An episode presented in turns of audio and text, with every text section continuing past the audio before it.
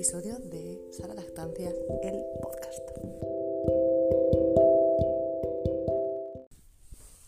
Hoy vamos a hablar sobre el sueño del bebé. Es un tema que preocupa muchísimo a los padres, madres, familias en general, puesto que pues es complicado.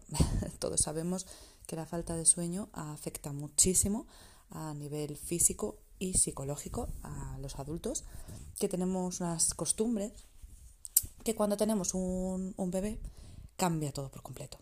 Y es verdad que, es muy duro, son unas cosas, yo creo, de, sobre todo los primeros años, el primer año, yo creo, más difíciles que tiene la, maternidad y la paternidad. Y, es verdad que, que hay mucha desinformación al respecto. Han cambiado mucho, mucho, mucho los métodos de aquí hace poquitos años. Entonces, bueno, pues eh, me parecía muy importante hablar de esto. Creo que, os puede servir de ayuda lo que, lo que me sirvió de ayuda a mí. Y bueno, voy a dividir este, este episodio como en dos, en dos grandes bloques, ¿no? Ahora vamos a empezar a hablar sobre, sobre esto, sobre el sueño del bebé, lo que yo investigué en su momento y todo lo que aprendí. Y os voy a dar también referencias biográficas para que si queréis investigar más, porque bueno, yo al final no soy una experta del sueño, simplemente me informé mucho para, para, para tener a Oliver. Incluso ya una vez Oliver estando aquí, como me fue todo tan, tan difícil, pues investigué más todavía y entonces, bueno, os voy a volcar un poco lo que yo aprendí. Y eh, en la segunda parte os voy a contar mi experiencia personal, que es bastante dura, os aviso. No es, o sea, mm, a mí me ha costado muchísimo y, y, lo hemos pasado bastante mal. Y bueno, pues si os puede ayudar también lo que, lo que me pasó a mí, aunque bueno, tener en cuenta que cada, cada bebé es diferente, cada experiencia es diferente, no tiene por qué pasaros lo mismo que me pasó a mí. Y, y bueno, a, lo mejor en algunas cosas eh, te sientes identificada, pero puede que luego en otras no. Así que bueno, luego os contaré con calma. La cosa es eso, que la falta de sueño sabemos que es una tortura milenaria. Se hacía para torturar a los presos hace muchísimos años, hace miles de años. Eh, impide que nuestro cuerpo haga sus funciones vitales con normalidad. El descanso es esencial para el organismo, para nuestro cerebro, para nuestro estómago, para nuestro cuerpo. Es esencial, es algo que necesitamos y nuestro descanso, el cómo descansamos los adultos, es completamente diferente a cómo descansan los bebés.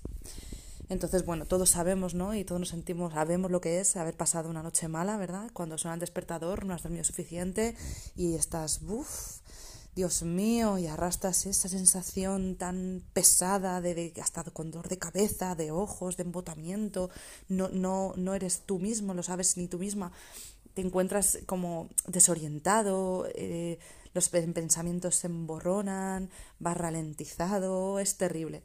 Es terrible ese sentimiento, lo sé, lo he vivido mucho tiempo, así que te entiendo perfectamente. Y encima tenemos el, el, punto extra, ¿no? Cuando tenemos un bebé, que es que esa sensación no es de una noche que hayas pasado mala. Es que va a ser repetirse esta, la siguiente, la siguiente, y eso se va acumulando, se va acumulando, y parece que te vas a morir, y un día piensas, voy a morir, voy a morir porque esto no puede seguir así. Es verdad que es exageración, pero es verdad que hay veces que lo piensas. Incluso yo he llegado a llorar del cansancio y de, de sentir que no podía más. Así que es completamente normal si te ha pasado y estás pasando por eso, es muy, muy normal. Es una de las cosas, yo creo, más duras que tiene la maternidad. Aunque, repito, no todos los bebés son iguales. Hay bebés que han dormido bien desde el principio y van a seguir durmiendo bien. Hay bebés muy dormilones, hay niños ni niñas muy dormilones, que si tienes uno de esos, pues tienes muchísima suerte y, y valóralo. Tendrás otros retos, desde luego, pero bueno, ese te has ahorrado. Así que, entonces, bueno, si tienes algún problema de sueño con tu bebé o estás pasándolo mal, eh, siempre te aconsejo, mm, como en todas las cosas, eh, informarte. Lo primero, la información. Información buena, información veraz, información basada en evidencia científica. Eso es lo esencial. Entonces, antes de tener a tu bebé, ya deberías estar informándote sobre esto. Hay libros que puedes leer, por ejemplo, Dormir sin lágrimas de Rosa Llobé, ese es el que más recomiendo porque es el básico. Ahí te explica todo lo que necesitas saber sobre las fases del sueño, cómo duermen los bebés, cómo duermen los adultos, cómo se consolida el ritmo circadiano, que si no sabéis lo que es, es el ritmo que, que nos regula el día y la noche en los adultos. Lo estudiaron metiendo a a, personas en, cuevas donde no podían eh, ver el sol y ver cómo mm, hacían esos ciclos. Entonces, bueno, explica un poco todo esto, lo que son los microdespertares, que son los que tenemos todos al final de los, ciclos, de los ciclos del sueño y cómo se enlazan, cómo los bebés los enlazan. Y, y bueno, pues explica toda esta parte teórica, que está genial, y también te explica, es un poco el libro contrapunto al eh, Duérmete Niño de, del señor Stivil, tan famoso, que sabemos ya a día de hoy que no es un método que deberíamos hacer con nuestros niños y con nuestras niñas, puesto que tiene consecuencias a nivel cerebral muy, muy graves. Entonces, bueno, pues Rosa Llové en este libro explica también qué es lo que pasa realmente en el cerebro de un bebé que se duerme llorando. ¿Vale? Muy importante, este libro es básico. Luego también hay otros eh, títulos como eh, Sarah Traver también tiene su libro de mm, eh, Dulces Sueños para Niños Despiertos, que es realmente un cuaderno de trabajo, es más para cuando ya tienes el problema, esto ya es nada más adelante, no para información antes, sino para ya para el después, cuando ya estás un poco desesperado o desesperada, puedes acudir a este libro para hacer un poco tu plan de sueño. También hay una parte del destete en ese libro a la cual yo no prestaría mucha atención, iría más a otras cosas. También hablaremos de la lactancia en el sueño del bebé, ahora en un, en un ratito, pero pero bueno, yo me iría más al tema de, las, de los tips que da sobre los rituales y rutinas de hacer, porque hay algunas cosas, incluso sobre las ventanas del sueño, que habla sobre ellas también de una forma muy didáctica, que también nos puede servir, porque esto es una, herramienta muy importante, saber las ventanas del sueño del bebé, cuántas horas deben dormir, qué, qué, qué señales nos puede dar ¿no? el, el, bebé o nuestro hijo o nuestra hija cuando tiene sueño o cuando no está durmiendo lo suficiente, eso es muy importante. Y bueno, ese es otro libro que podéis utilizar. También sé que Álvaro Bilbao, famoso por su educación positiva, eh, tiene un libro que se llama Todos a la cama. No lo he leído, ni sé cómo, vamos, cómo lo, lo plantea, pero bueno, que es otro título también sobre esto. Y ya aparte de libros, tenemos también los cursos sobre el sueño infantil en Escuela Bitácoras. Tenéis dos, creo, de Carlos González súper importantes y maravillosos. Os lo aconsejo que, los veáis. No son muy caros los, cursos de la Escuela de Bitácoras. Y como son es, estilo audio, podéis verlo o podéis escucharlos. Tipo podcast, la verdad. Podéis hacerlo así. Y os lo aconsejo muchísimo. Y eso sí, para antes de, tener al, al, bebé, porque habla sobre todo esto. Habla un poco también al estilo de Rosa Llobé. Eh, no, hay uno de Carlos González y otro de Alberto Soler, que para mí son básicos. Alberto Soler también habla sobre esto, habla también de los... Bueno, es como una especie de resumen del, libro de Rosa Llobé, lo que os digo, tipo así en formato audio, que es bastante más... Pues bueno, puedes escucharlo mientras haces otras cosas y, os puede servir muchísimo. Y yo los, los hice en el embarazo y para mí son un acierto ambos. Os lo recomiendo encarecidamente. Entonces, bueno, después de tener toda la información, tenéis que saber, ¿qué tenéis que saber? Pues lo básico. Los bebés, eh, los patrones de sueño son diferentes, nacen teniendo solo dos ciclos del sueño, que son profundo y ligero. Y a los cuatro meses, tres cuatro meses, adquieren eh, tres fases de sueño más, que empiezan ya a tener la fase REM, la fase del sueño 3, bueno, se mezclan varias fases de sueño. En estos ciclos del sueño son ciclos en los que eh, se pasan por todas las fases y cuando llegan a la última hay un micro despertar. En los ciclos de sueño los bebés duran entre 45 minutos y una hora. Los adultos nos duran una hora y media más o menos. En esos micro despertares, los adultos que ya lo tenemos todo dominado, pues nos despertamos, pero ni nos damos cuenta. Nos damos la vuelta, nos tapamos un poco, eh, te estiras, cambias la posición de una mano, de una pierna, ni nos enteramos ni nos acordamos porque son microdespertares, eso. Son unos segundos en los que el, cerebro ha tenido un momento de casi vigilia y ha vuelto luego a su fase REM. Entonces, eh, los bebés esto les cuesta mucho. El, cerebro está en desarrollo y hasta que esas conexiones neuronales llegan a, a hacer ese, ese paso, pues tardan bastante tiempo. De hecho, la teoría dice que hasta los 6 años los niños no duermen como los adultos. Pero no te asustes, los 6 años, aunque te parezca mucho, no suele pasar que sobre alrededor de los 3 empiezan ya a dormir bastante parecido a los adultos.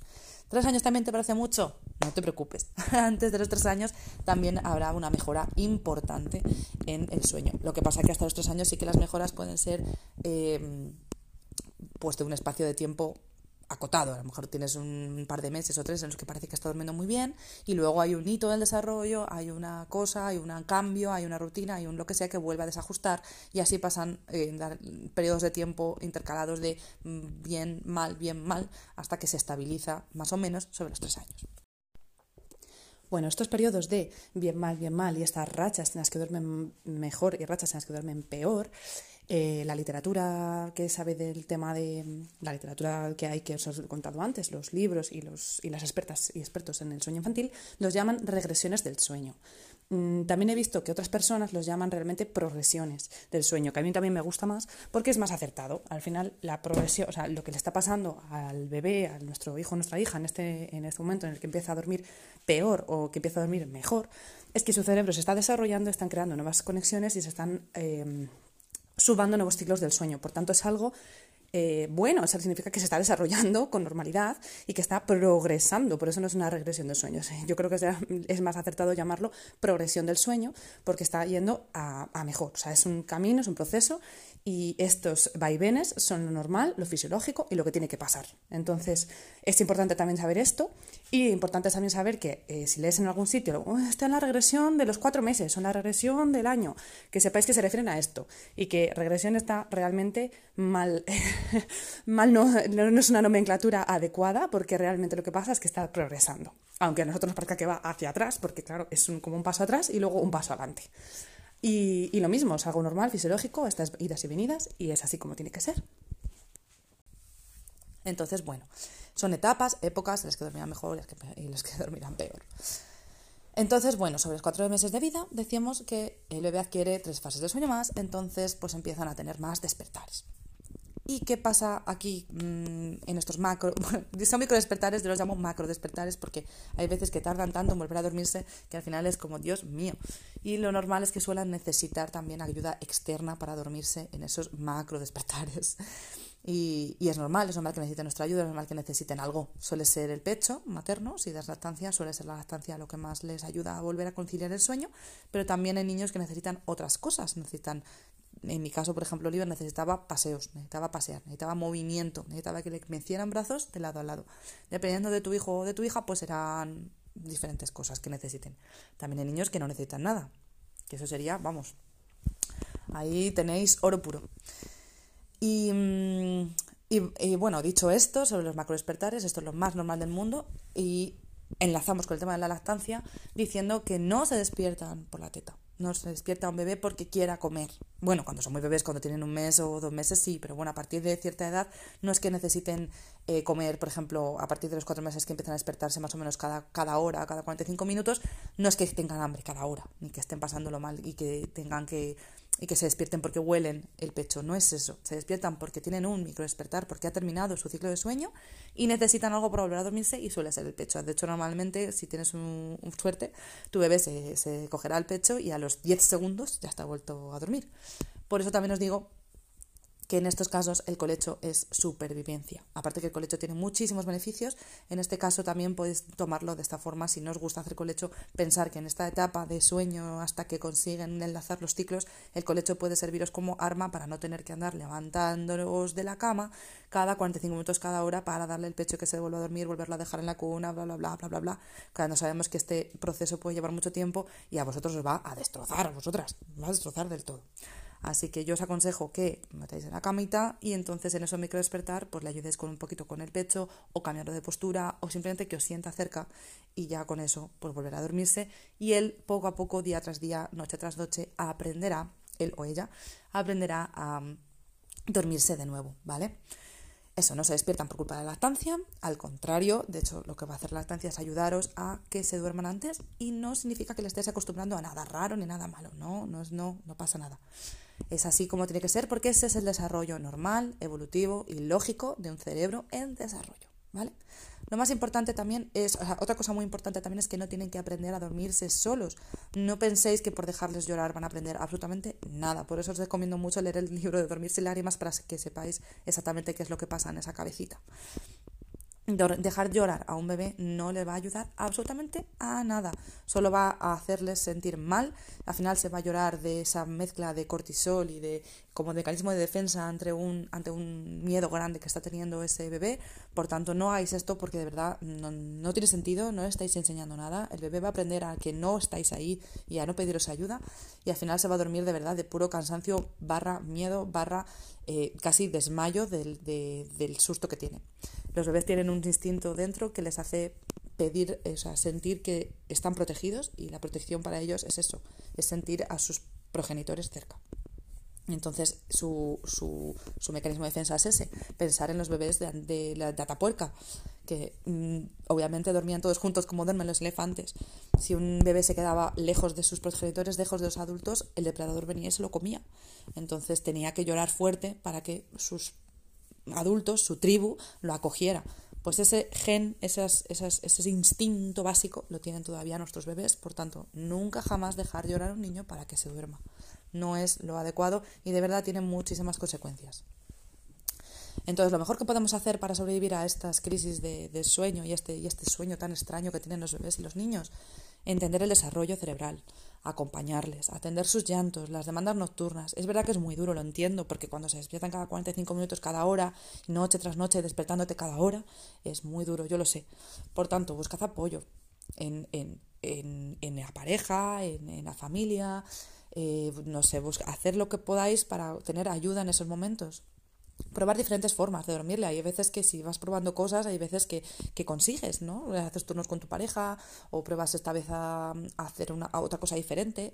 Probar cosas, hay muchas maneras de, de, dormir a un bebé. Probarlas durante el día para luego probar a ver si durante la noche os sirven y, y así intentad que, que sea un poco repartida la carga.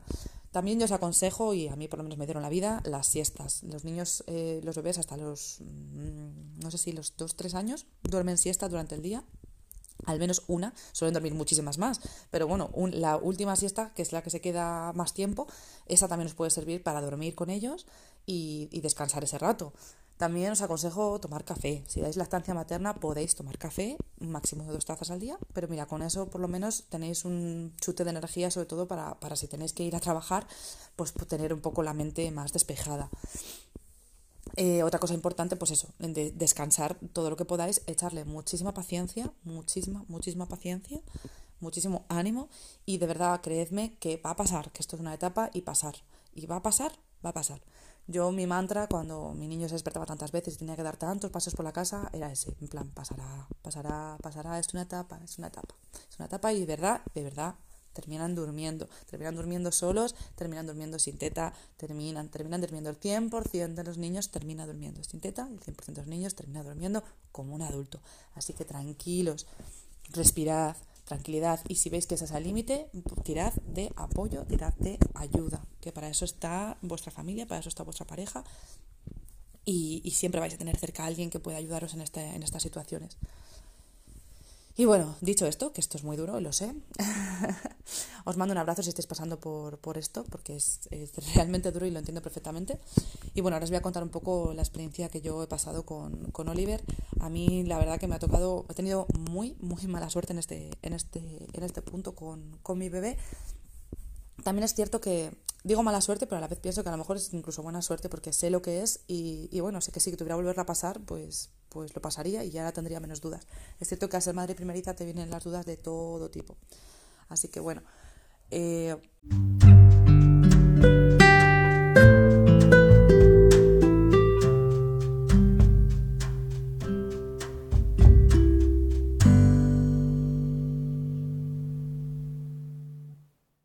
Bueno, Oliver dormía muy bien, muy bien. Durmió hasta los tres meses, durmió increíblemente bien. Yo flipaba, estaba súper contenta.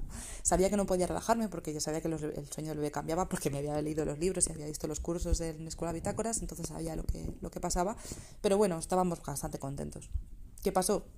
Por lo que os he contado, eh, adquirió las nuevas fases del sueño. Encima, Oliver es un niño muy curioso, muy, muy activo no es de los más dormilones, entonces pues empezó a despertarse cada hora de la noche, cada hora de la noche y duró mucho. Esto empezó pues con otros cuatro meses y le duró mucho tiempo, mucho, mucho, muchos meses. Diré que empezó en noviembre más o menos del 2020 y bueno, a día de hoy se sigue despertando muchísimo, pero bueno, de cada hora a cada hora pasaron varios, como tres o cuatro meses, luego hubo una época en la que se despertó menos y luego otra época en la que volvió a despertarse mucho y, y bueno, luego fue evolucionando casi a peor. Y lo peor de todo es que Oliver solo se dormía con el pecho, solo se dormía conmigo, no quería saber nada del padre en ningún momento y además necesitaba, lo que os decía antes, necesitaba paseo, necesitaba movimiento. Por tanto, yo me tenía que levantar, aunque hiciera colecho me daba igual, porque yo tenía que levantarme con él a dar vueltas por la habitación, por, el, por toda la habitación, por todo, bueno, depende de dónde estuviera, si era en el salón, pues en el salón, si era en la habitación, en la habitación, si era en casa de alguien, pues en, en los pasillos, a dar vueltas, dar vueltas, dar vueltas. Imaginaros lo que es eso, ver todas las horas de la noche, las 11, las 12, la 1, las 2, las 3, las 4, las 5. A veces hacían dos horas del tirón y yo flipaba y, daba palmas. Y la verdad que es muy duro. Luego, cuando fue pasando el tiempo, bueno, que es lo que os digo, de noviembre a más o menos enero, febrero, estuvimos así, cada hora de la noche despertándose. Yo tenía que dormir con las siestas del día porque para mí era tremendamente durísimo y además no, no entiendes, o sea, lo entiendes y a la vez no lo entiendes porque dices, Dios mío, esto tiene que pasarse en algún momento. Y yo os decía, mi mantra era pasará, pasará, pero pensaba, ¿pero cuándo? Dios mío, esto está durando muchísimo. Buscaba información, veía experiencias de otras madres y veía que casi todas más o menos decían eso, un mes, dos meses. Bueno, hay de todo, porque todo tipo de experiencias, pues que a mí me habían pasado tres meses así y esto no mejoraba.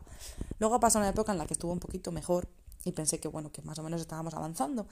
Y luego sobre el año volvimos a estar exactamente igual, en verano la misma historia. Cada hora, cada hora y media, cada dos. Y encima empeoramos porque ya no es que se despertara solo y necesitara el paseo ya, porque a veces solo era eso, ¿no? Levantarme, eh, darle un pequeño meneo, volver a dormir y, volver a tumbarme y se acabó. Hubo una época en verano, en verano 2021, que ya no solo necesitaba el paseo, sino que encima del paseo, cada vez que yo intentaba tumbarme en la cama, se despertaba y me tocaba volverme a levantar yo decía que me torturaba, porque es que era tal cual. Me levantaba, a lo mejor se dormía, no sé, pues vamos a poner un ejemplo, dormía a las 9, a las 10 eh, o 10 y media, 11, era el primer despertar. En despertar mm, yo intentaba el pecho, nada, no se dormía. Me tocaba levantarme, yo siempre he intentado antes cualquier tipo de... O sea, yo primero la estrategia de estar dentro de la cama y no moverme de ahí lo he intentado siempre, pero no me funcionaba. Me tenía que levantar. Y me daba vueltas, le daba vueltas, cinco minutos de vueltas. Eso con 10 kilos de niño en brazos, también os digo, o sea, destrozadísima la espalda, los brazos, un dolor, un cansancio físico tremendo. Me volvía a la cama y intentaba descansar. Y cuando me dejaba en la cama, que ni siquiera le soltaba porque ya me dormía, ya sabía lo que pasaba, entonces ya le tenía en brazos igualmente. Y yo simplemente me tumbaba en cuanto notaba la posición horizontal, ¡pum! Despierto, otra vez a levantarme. Otros cinco minutos de paseo. Vuelta a la cama, vuelta a levantarse. Otra vez así. Y así nos pasábamos a lo mejor una hora, una hora, incluso a veces me recuerdo de hora y media en, este, en, este, en esta tesitura. Incluso iba un poquito más allá el tío y cuando nos íbamos a la cama y, le, y, parecía que ya se quedaba, empezaba, y pensaba yo, ah, ya está, ya está, ya está, por fin lo he conseguido después de cinco o seis veces que me he tenido que hacer este, este, este ritual. Y a los 10 minutos, 15 minutos que no me había dado tiempo a mí todavía a coger el sueño, otra vez despierto y otra vez a empezar. O sea, era eh, de verdad la tortura más grande que os podáis imaginar. Eso era mis noches. Y así fueron durante muchísimo tiempo, porque eso fue en verano, todo el verano estuvimos así. Eh, y luego encima, en otoño, Mm, se nos ocurrió meterle en escuelita infantil. Entonces se sumó que él dormía así a que empezó a coger todo tipo de catarros, virus, eh, mocos, toses, fiebre, las vacunas también. Bueno, se fue juntando todo, así que fue un auténtico caos. Y en Navidades de este año, Navidad, este diciembre de 2021, seguíamos en, este, en esta tesitura y yo ya estaba bastante desesperada, ya empezaba a pensar que algo estaba haciendo mal. Ya empezaba a pensar que a lo mejor quizás Steve tenía razón y había que haberle dejado llorar. Ya, o sea, yo ya empezaba a dudar de absolutamente todo, de la crianza respetuosa, de, las, de los libros, de los cursos, de, de, de su madre. Estaba dudando absolutamente de todo porque estaba muy, muy, realmente muy cansada y veía encima que no mejorábamos y que incluso íbamos a peor y que esto ya no es que no enlazarais ciclos de sueños, que esto ya era la leche. Entonces me planteé eh, acudir a una asesora del sueño. Tengo que decir que no me gusta nada este, este, esta figura que ha surgido ahora de asesoras del sueño que están tan de moda, no me gusta nada. De hecho, la más famosa, que es la del Sleepy Chris Pro, no sé qué, en Instagram, que tiene como 50.000 seguidores, no me gusta nada su forma de, de, hacer las cosas, le he escuchado en alguna charla y al final hacen una especie, yo creo, esta es mi opinión personal, ¿vale? No tiene por qué ser la cierta, pero a mí me parece que están haciendo un método Stevie disfrazado. Al final les dejan llorar en brazos y rompen ese apego con ese, con ese bebé tan pequeñito y no y bueno, que no me gustan cómo hacen las cosas. Entonces, bueno, busqué, busqué, busqué y al final no todas las personas hacen las mismas cosas de la misma manera y encontré dos asesoras de la, de la estancia, no, del sueño, que decían cosas que me sonaban bastante bien y que se parecían bastante a lo que yo tenía en la cabeza.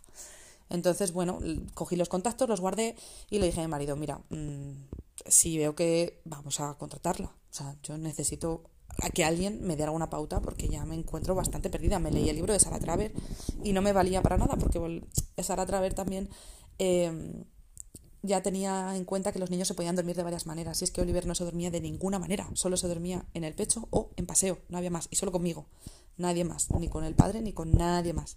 Entonces, bueno, eh, la carga para mí era muchísima, mucha responsabilidad, mucho cansancio. Bueno, nos puedo decir que he estado muy, muy, muy, muy, muy, muy, muy mal, llorando muchas noches de cansancio y pasándolo muy mal, dudando de todo.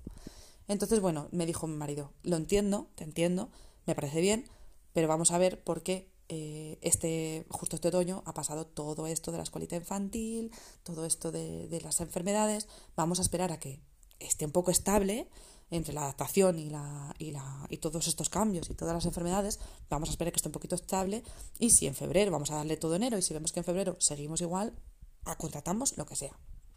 Entonces dije, tiene todo el sentido, vamos a darle la oportunidad a que se estabilice. Y bueno, puedo deciros que al final tiene la historia un final feliz. Y es que, pues justamente fue volver de las navidades, empezar otra vez la rutina con la escuelita y ya sin enfermar. Los mocos y los latos siguen aquí, eso no se va a ir de ninguna manera.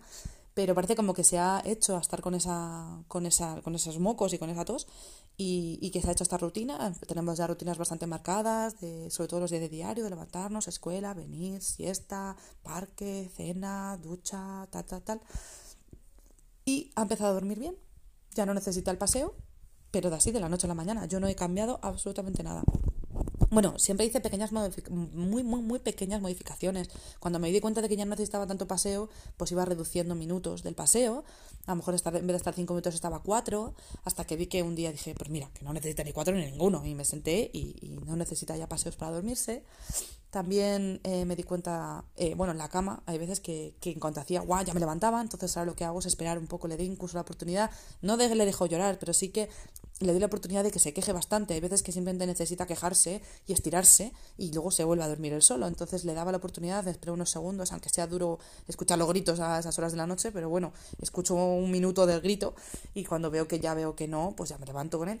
Pero, pero bueno, sí que es verdad que ha empezado a dormir muchísimo mejor, enlaza bastante mejor los ciclos, sigue necesitando el pecho, pero no todas las veces, no todos los despertares, cosa que me, me parece positiva. Y bueno, por ejemplo, estas noches de atrás que ha tenido mucha tos, sí que me he tenido que levantar, pero me levanto una o dos veces, como mucho en una noche mala. Pero lo normal eh, desde enero es que no me tenga que levantar ninguna. Así que bueno, al final el tiempo me ha dado la razón, al final el tiempo me ha dicho que, que, la, que la teoría que yo tenía en mi cabeza era la buena, que sí, que el sueño es madurativo, que nos lo han vendido y es la realidad, es madurativo.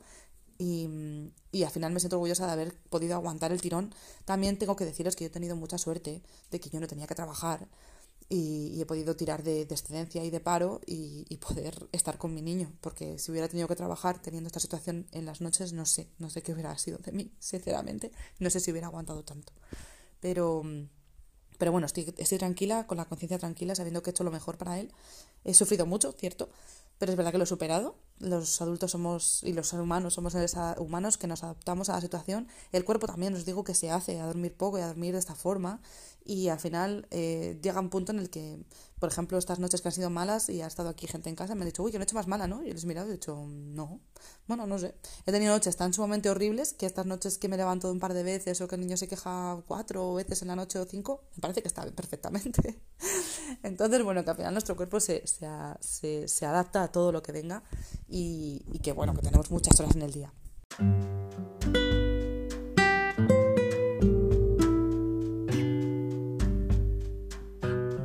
Así que bueno, repito, si estás pasando por algo parecido, te mando muchísimo ánimo, un abrazo y de verdad te digo que lo estás haciendo bien, que llegará un punto en el que pasará, de verdad, aunque parezca eterno, a mí me pasó, estuve un año, un año y pico durmiendo así y he sobrevivido, así que soy la prueba de que puede, se puede, se puede hacer. Y, te mando mucho ánimo, mucha información y mucho café. Así que nada, bueno, después de este súper mega episodio lo merecía porque es un tema muy, muy extenso, muy denso, muy preocupante y que necesita mucha reflexión por parte del adulto. Así que bueno, que espero que os haya servido bastante para calmaros y para, y para daros un poquito de luz sobre el asunto. Y nos escuchamos en el siguiente episodio. Hasta luego.